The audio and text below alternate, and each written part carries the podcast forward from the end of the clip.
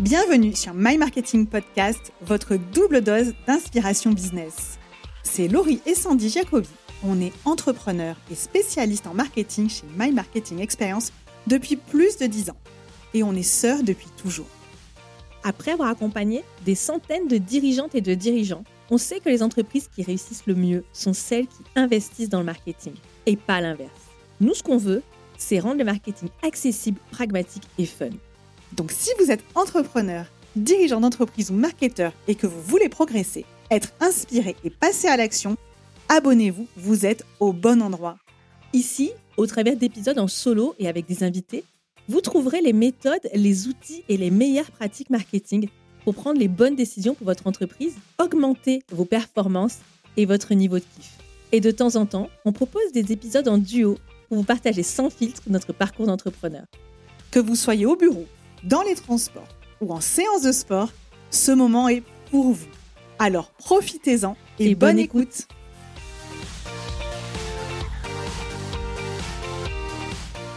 Bonjour à tous, c'est le break d'intersaison des My Marketing Podcast, mais rassurez-vous, la saison 3 arrive bientôt. En attendant, découvrez notre série de rediff, rekiff avec nos meilleurs épisodes ainsi que des épisodes exclusifs enregistrés pour d'autres podcasts qu'on aime beaucoup. Aujourd'hui, je vous partage la conversation de Laurie au micro de Team de l'excellent podcast Marketing B2B. Au programme, comment développer son business avec la fidélisation.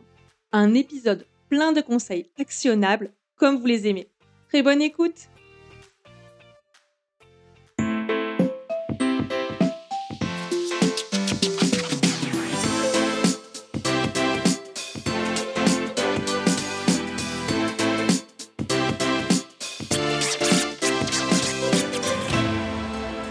Bonjour et bienvenue sur un nouvel épisode du podcast Marketing B2B. Je suis Monichim et aujourd'hui nous sommes avec Laurie Jacobi, cofondatrice de My Marketing Experience et hôte du podcast My Marketing Podcast. Salut Laurie, comment tu vas? Salut Moni, bah écoute, ça va très bien, merci beaucoup. Je suis ravie d'être ici avec toi aujourd'hui.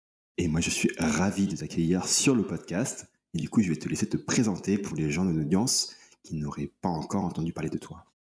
Bah, écoute, euh, avec plaisir. Euh, je suis donc Laurie Jacobi et euh, j'ai cofondé My Marketing Experience avec ma sœur Sandy il y a maintenant 13 ans. D'ailleurs, Sandy, il me semble que tu avais déjà eu l'occasion de, l'accueillir sur ce podcast et je suis ravie, moi, que ce soit mon tour aujourd'hui. Et avec Sandy, depuis plus de 10 ans, donc depuis 13 ans, on accompagne les entreprises en B2B, spécifiquement des TPE, des PME et des startups, à développer leur activité en les faisant connaître à leurs bons clients et pour les aider à les convertir et les fidéliser. Donc en fait, on met en place des, stratégies et des techniques marketing pour leur permettre de se développer.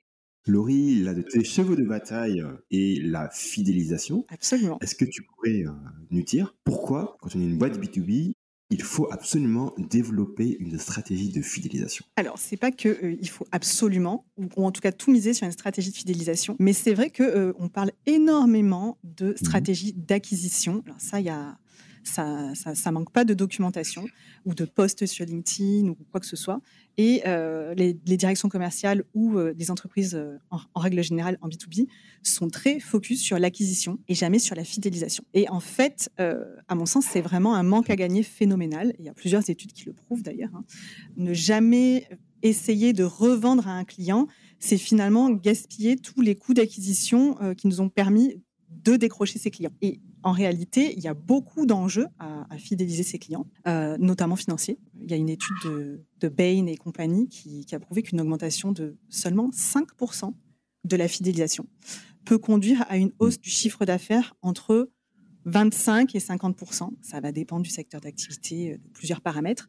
Mais en tout cas, euh, développer une stratégie de fidélisation, ça peut que être bénéfice, bénéfique pardon, sur les chiffres d'affaires. En parallèle, il y a euh, hmm. notamment dans un contexte d'incertitude, ça peut être très intéressant, même quand c'est pas en contexte d'incertitude, mais notamment en contexte d'incertitude, euh, c'est un peu dur à dire, ça peut être très intéressant de euh, mettre en place une stratégie de fidélisation simplement hmm. parce que ça va permettre de capitaliser sur les clients qui existent déjà et qui, qui, vont pouvoir être fidèles plutôt que d'essayer d'aller en décrocher des nouveaux où dans ce contexte d'incertitude, bah, par exemple, les, les investissements vont être freinés, alors que revendre à des personnes qui ont déjà confiance en nous va être plus simple et salvateur, je dirais.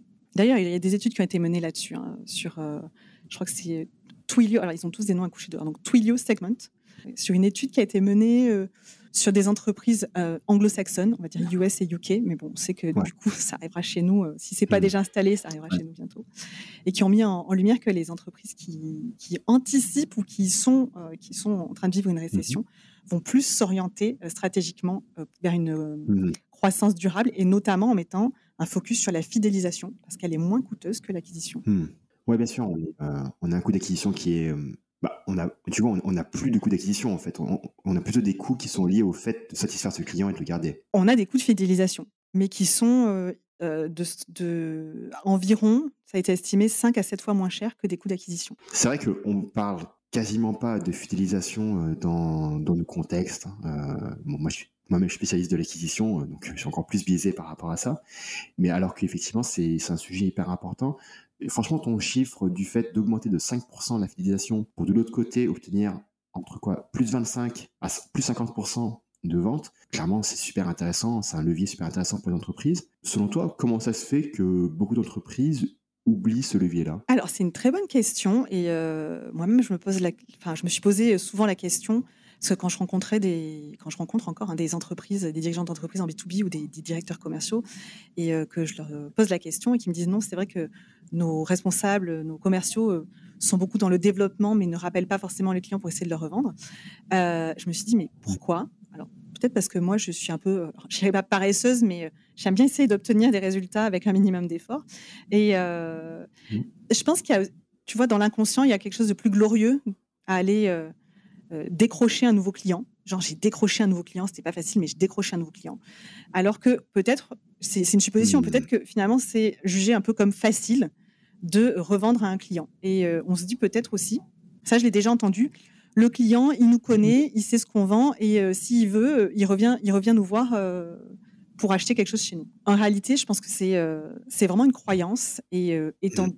dans le contexte où il y a quand même déjà bah, de la concurrence, et ensuite le client il pense pas à nous H24, il sera très facile pour lui de rapidement nous oublier si on se rappelle pas à son bon souvenir.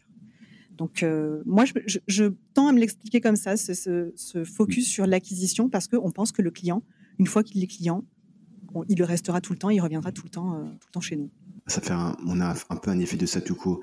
Et, euh, et c'est marrant, tu vois, quand, quand on est un peu dans l'univers des agences, les agences, elles vont parler de leurs nouveaux clients, si tu veux, à chaque fois. Enfin, c'est une petite pour parler de nouveaux clients. Ah, ça brille, hein, le nouveau client. Ouais, c'est ça. Par contre, on va moins entendre, euh, euh, voilà, ça fait 24 mois qu'on bosse avec tel client et qu'on renouvelle avec lui et que ça se passe super bien. C'est vrai que ça pourrait être un, un angle intéressant à rapporter aussi. Absolument, d'autant plus que les clients récurrents, donc les clients fidèles, peuvent représenter une part non négligeable du chiffre d'affaires. Je sais, que nous, euh, chez nous, euh, chez My Marketing Experience, on a cette chance, on a des clients qui sont très fidèles et on les bichonne parce que c'est hyper important pour nous de les garder et ça représente clairement une bonne partie de notre chiffre d'affaires. C'est pas 100% non plus, hein, mais c'est une partie qui est non négligeable. c'est intéressant. Moi, dans mon propre business, Aujourd'hui, c'est 100% euh, du chiffre d'affaires. C'est-à-dire que moi, je, ne fonctionne que avec des abonnements aujourd'hui. Donc, euh, du coup, tous les mois, je dois regagner à, nouveau le business de chaque client parce que je fais aussi des, contrats qui sont mensuels. C'est-à-dire que tous les mois, euh, le client, il peut dire, OK, Moni, bye bye. Alors, c'est vrai que l'abonnement, le, c'est une forme de fidélisation à laquelle on pense pas suffisamment souvent. tous les business ne s'y prêtent pas nécessairement, mais en tout cas, avoir une stratégie d'offre qui intègre la fidélisation, c'est indispensable justement pour mm. pouvoir la mettre en place. Et développer des offres d'abonnement fait partie d'une mm. stratégie d'offre pour mettre en place la fidélisation. On a vu hein, le, pourquoi de la fidélisation. Je pense que les gens ils sont maintenant convaincus euh, que ce serait bien d'injecter un peu plus de fidélisation dans leur modèle de revenu B2B. Comment, selon toi, on fait pour les fidéliser euh, une base de clients quand on est en B2B mais éventuellement, si tu as des exemples, n'hésite pas à en apporter aussi. Alors, à mon sens, il y a déjà un élément qui est indispensable, c'est, je l'ai cité juste avant, c'est euh, bah, déjà d'avoir une offre qui est conçue pour revendre. Euh, si tu n'as pas une offre qui est conçue pour revendre, euh, rapidement, c'est sûr que ça va être compliqué de fidéliser. Si tu mmh. n'as qu'un seul, qu'une seule offre pour répondre à un seul besoin à un instant T. Je vais prendre un exemple. Tu vends euh, un site web, des sites web. Et si tu ne fais que vendre des sites web, du développement de sites web et rien d'autre, à part le développement du site web, bah, ton client, oui, tu vas pouvoir lui développer un site web aujourd'hui, mais euh, il ne va pas refaire son site web immédiatement. Donc, tu devras éventuellement mmh. attendre plusieurs années avant de lui revendre un site web. En revanche, tu peux développer d'autres types de prestations ou lui proposer d'autres types de prestations pour pouvoir continuer de lui vendre jusqu'à son prochain site web. Typiquement, tu pourras lui proposer de la maintenance, de maintenir son site web. Tu pourras lui proposer de, mettre, de, faire de la, de la mise à jour de contenu. il y a plusieurs types de prestations que tu peux euh, ajouter à ton offre pour pouvoir continuer de vendre à ce client. Et effectivement, en plus, la maintenance, c'est une offre d'abonnement. Donc, euh, c'est, hmm. en général, les agences web le font, mais en réalité, c'est quelque chose qui peut s'appliquer à tous les types de business. Ce qui nécessite en revanche de bien connaître son persona, son client idéal, pour connaître euh, ses différents besoins à chaque étape de son parcours. Donc ça, c'est vraiment un travail à faire. Donc c'est avoir une offre qui est conçue pour revendre. Ça paraît évident, mais si on ne sait pas, euh, si on connaît pas les besoins de son client à chaque étape de son parcours, on va avoir des difficultés à lui revendre quelque chose. Ouais. Est-ce que tu as des, des idées, euh, je ne sais pas, de questions ou de choses à faire pour essayer de plus comprendre les attentes de tes clients pour pouvoir après derrière euh, lui proposer des offres que tu vas pouvoir leur apporter, lui apporter et qui vont être intéressantes pour lui alors, des une chose toute simple, c'est de parler à son client. c'est, ça paraît presque incongru aujourd'hui parce que beaucoup de, dirigeants, de commerciaux pensent déjà très bien connaître leurs clients, alors qu'en réalité, on se base sur ce qu'on pense nous. Et on ne pense pas suffisamment souvent à poser les questions, à, interroger notre client, que ce soit en, direct, en one-to-one, c'est-à-dire vraiment l'appeler ou échanger avec lui de vive voix, ou euh, à travers un retour par, euh, par formulaire. Euh, honnêtement, dans la mesure du possible, je trouve ça quand même bien de pouvoir discuter avec son client. Quand on est une entreprise en B2B, en général, on n'a pas non plus hmm. des centaines de clients. Euh, ou alors si on a des centaines de clients, ça veut dire qu'on a quand même une équipe derrière pour s'en occuper aussi et pouvoir passer, euh, pouvoir s'entretenir avec ses clients pour connaître leurs besoins et les identifier. Ça me paraît la base pour pouvoir euh, identifier les besoins futurs. Donc, moi, il y a vraiment cette, cette façon de faire qui est, que je recommande à mes clients, que je mets en place pour eux, qui est interroger nos clients pour connaître les frictions sur lesquelles on va pouvoir intervenir par la suite. Après, il y a aussi au moment de, la, première, euh, de la première prestation, c'est-à-dire, euh, on sait très bien, enfin, par exemple, toujours le site web, souvent, quand tu es une agence et que tu fais un site web, tu vois immédiatement que, euh, ou très rapidement, que la création de contenu, c'est un problème.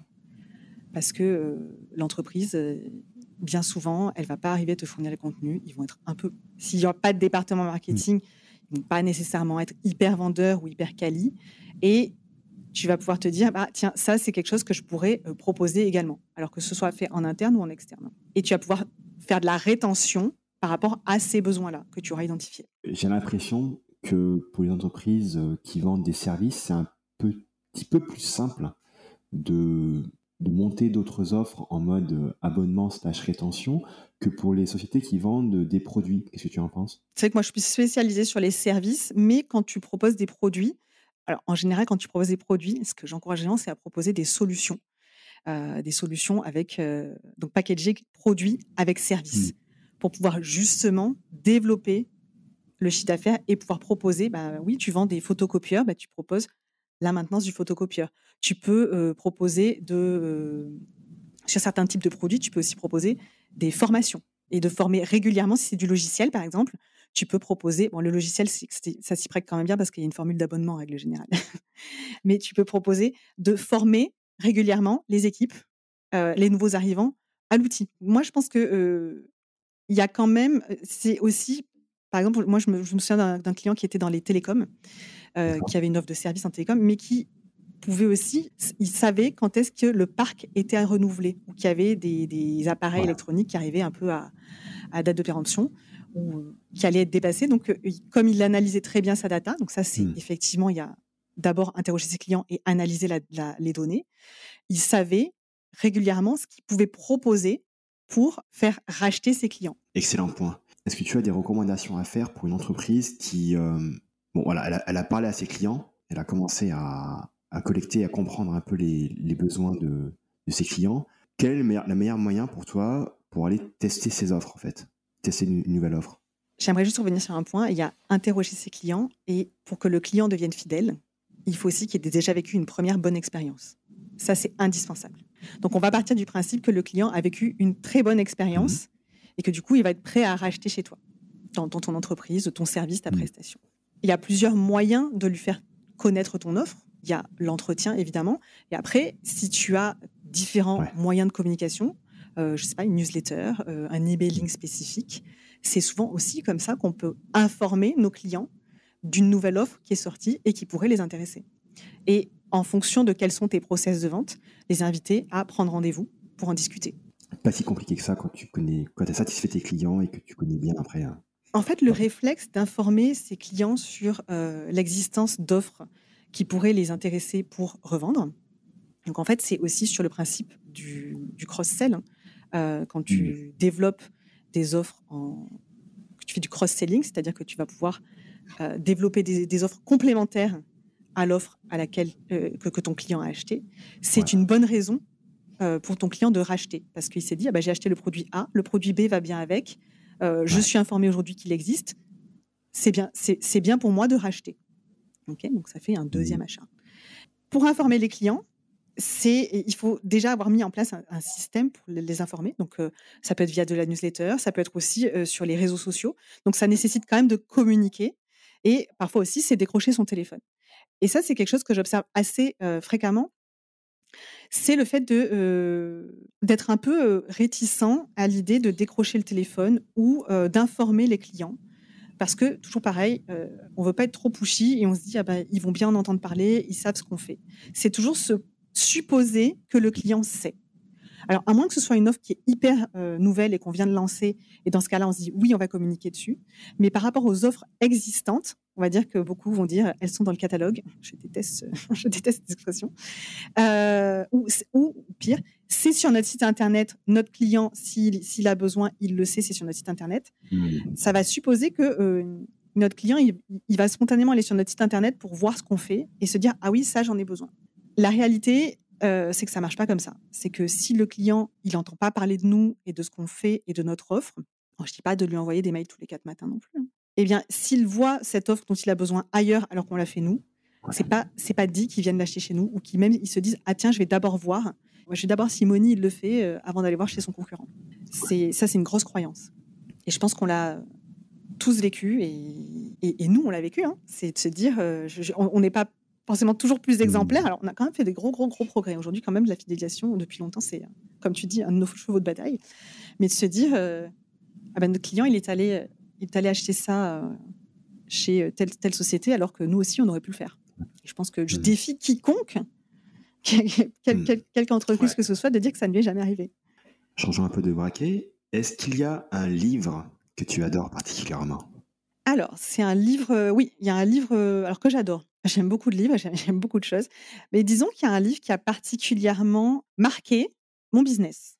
Donc, c'est plutôt un livre sur l'entrepreneuriat plus que sur le marketing.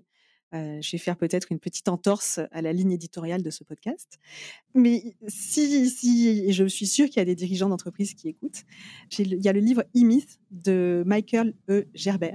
Euh, c'est Gerber. Je, pense que j'écorche beaucoup son nom, mais je ne vais pas le dire avec un super accent. Michael E. Gerbert, je pense que c'est, qui s'appelle E-Myth. Et en français, c'est Le mythe de l'entrepreneur révisité. Comme beaucoup de traductions, le titre est pourri. D'ailleurs, la, la, version française, la traduction est assez mauvaise.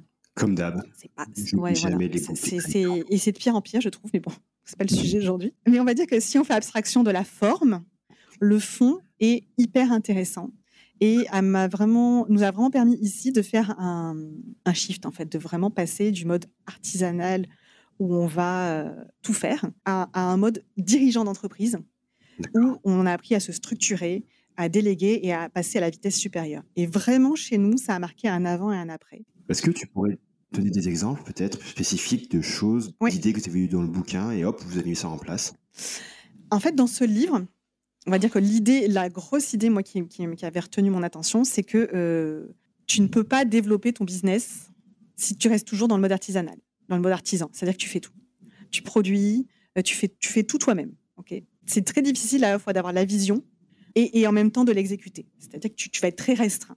Et le livre a expliqué que si tu veux te développer, tu as besoin de différencier trois positions. Tu, peux, en, tu peux en endosser deux, mais pas, pas trois en tout cas. Le visionnaire, le manager et l'artisan. Donc le visionnaire, c'est celui qui va euh, donner euh, la vision de l'entreprise, euh, qui va donner les, grandes, les grands axes stratégiques. Le manager, c'est celui qui va faire en sorte que les axes se réalisent, c'est-à-dire qu'il va dire, OK, bah, pour réaliser ça, on va mettre en place ça, ça, ça et ça. Et l'artisan ou les artisans, c'est ceux qui vont réaliser, produire en fait. Et parfois, il y a des dirigeants d'entreprise, eux, ils sont très contents d'être artisans et ils veulent surtout pas être autre mmh. chose. Donc, ils vont nommer par exemple un directeur général pour s'occuper de la partie manager, c'est-à-dire euh, qui fait quoi dans l'entreprise et s'assurer que tout soit fait. Donc, ils vont peut-être avoir la vision et vouloir produire, mais pas faire le management. Est-ce que je suis claire? Tu es très claire. En réalité, nous, au sein de l'entreprise, on s'était déjà divisé les rôles avec Sandy, mais il y avait des choses qu'on continue à faire nous-mêmes. Donc, typiquement, mhm. une des premières décisions qu'on avait prises, c'était de déléguer certaines choses, de déléguer euh, toute la partie euh, administrative et comptable. On a mhm. pris quelqu'un pour le faire. Et ça a été encore de mieux se répartir les rôles et de se dire, OK, il faut que nous, on puisse prendre de la hauteur par rapport à certaines choses. Et c'est à ce moment-là qu'on a vraiment commencé à s'entourer euh, d'une équipe qui n'est pas nécessairement en interne chez nous, mais euh, qu'on a pu, euh, qu'on a passé le cap de pouvoir prendre des missions, les, les piloter, mais les déléguer. Et du coup, bah, on, a, on a quand même fait un gros décollage suite à ça. Alors, notre entreprise avait toujours bien connu, connu de la croissance, mais il y a vraiment eu un avant et un après. Je crois qu'en termes de chiffre d'affaires, on a fait plus 40% euh, suite à ça. Bon, il faut que je lise ce livre du coup. Excellent. Ouais, si, si tu es un peu anglophone, tu, peux lire la version anglaise. Trop cool. Et pour terminer l'interview, si tu devais donner un conseil à toi-même il y a un an pour devenir une meilleure marketeuse aujourd'hui, ce serait quoi? Je dirais pas forcément un an, je dirais un tout petit peu plus. Je pense que ce serait de bien mhm. travailler mon réseau, mon écosystème. Moi, j'ai toujours pensé, je m'étais dit, bon, bah, en fait, euh, je peux tout faire moi-même et j'ai pas forcément besoin de parler aux autres et de, me reposer. Euh. On était beaucoup stratégie euh, inbound avec Sandy et, et, outbound. Et, en fait, depuis deux ans, je me rends, et ouais, mais même encore plus depuis un an, je me rends compte de la puissance du réseau. Et en marketing, c'est hyper puissant pour trouver des partenaires, pour trouver des clients, pour se faire recommander. En fait, c'est ultra puissant et c'est quelque chose que nous, on a carrément sous-exploité pendant des années. Hmm. Donc mon conseil, le conseil que je me donnerais il y a un an, deux ans, voire même encore plus, ça serait vraiment bah, de développer plus ce réseau. Tu vois, ça paraît, pourtant ça paraît être une technique hyper, euh, pas très innovante, hein, mais euh, en réalité, ça fait partie des basiques. Il y a plein de techniques qui sont hyper intéressantes aujourd'hui, mais les fondamentaux, du coup, sont un petit peu trop souvent oubliés. Hmm. Donc moi, je me dirais d'essayer de revenir à ces fondamentaux qui, euh, qui sont bah, de, de, développer et d'entretenir mon réseau pour pouvoir euh, bah, m'appuyer dessus pour vendre.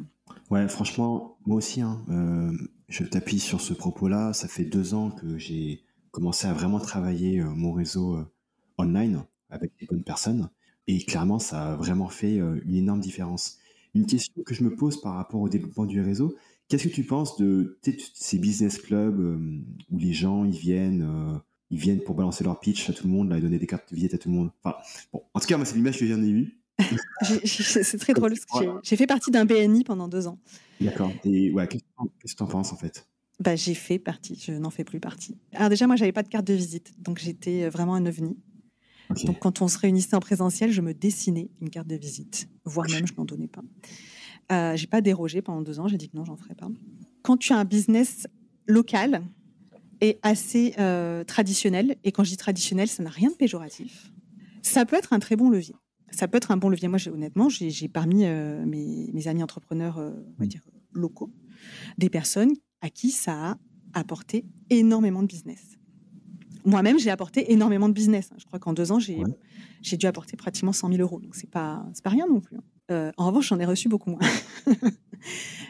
quand tu as un business qui est très innovant, ou mm. qui n'est pas encore compris par tout le monde parce qu'il faut quand même se dire que nous, on propose des services en marketing qui sont qui n'est pas le marketing qui est encore pratiqué par la totalité des entreprises ou même par une très grande majorité d'entreprises. Je ne sais pas si tu, si tu es d'accord avec moi.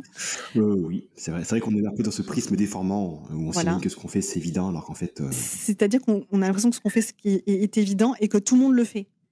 Mais euh, en fait, si tu fais un pas de côté, que tu vas voir ces clubs business, et je dis pas qu'ils sont, euh, voilà, ils sont archaïques ou quoi que ce soit, c'est pas une réalité. C'est-à-dire que euh, ils vont, moi, le retour que j'avais, c'est, hyper intéressant. J'adorerais, mais finalement, c'était pas dimension, c'était pas pour eux. Alors que finalement, la cible, c'était peut-être des, TPE, des PME, mais de secteurs comme le bâtiment, tout ça, et peut-être certains ne sont pas prêts à passer là-dessus. Euh, donc, je pense qu'en fonction de ton secteur d'activité, ça peut être un très bon levier. Il faut aussi savoir que c'est plus intéressant si, tu as un business qui est local qu'un business qui est, euh, même si on te dit le contraire, qui est euh, national. Mmh. Moi, en revanche, j'ai essayé pendant deux ans. C'est très sympa au niveau relationnel, mais je suis quelqu'un qui rationalise énormément ses investissements et pas que financiers, ses investissements en temps également. Et j'ai préféré mmh. allouer mon temps à d'autres choses, d'autres actions par la suite parce que ça ne m'a pas apporté suffisamment. Donc je développe mon réseau sur hmm. d'autres bases. Dont LinkedIn. Dont LinkedIn, oui. Et en dehors du fait de te dire que ça peut t'apporter euh, voilà, des mises en relation intéressantes, tout ça, il y a le côté business et il y a le côté aussi euh, pouvoir échanger avec d'autres entrepreneurs. Moi, je crois beaucoup à tout ce qui est, euh, on va dire entre guillemets, mastermind, c'est-à-dire que échanger entre entrepreneurs pour des bonnes pratiques, pour se soutenir, pour tester, pour tester nos offres moi, je sais qu'il y a des personnes à qui je dis, bah, tiens, je mmh. teste, je, lance une nouvelle offre, est-ce qu'on peut en discuter? Et ça, c'est hyper puissant. Donc, euh, pour moi, il ne faut pas le voir uniquement comme un levier de business. Il faut aussi le voir comme un levier, levier de soutien. Et qui, si tu t'entends bien avec les gens et que tu as de bonnes mmh. Potentiellement, ils te recommanderont et tu vas les recommander aussi. Et euh, je crois qu'aujourd'hui, ne serait-ce qu'aujourd'hui, j'ai déjà fait trois recommandations. Tu vois. Donc, euh, voilà. Laurie, merci beaucoup d'être venue sur le podcast. C'était super intéressant. Ça se passe comment si les gens veulent en savoir plus sur toi et ton business? Bah, écoute, s'ils veulent en savoir plus, euh, bien entendu, il y a le site internet de My Marketing Experience. Ils peuvent aussi me retrouver sur LinkedIn et euh, très prochainement euh, aussi sur My Marketing Podcast. Merci beaucoup, Laurie. À bientôt. Merci, Moni.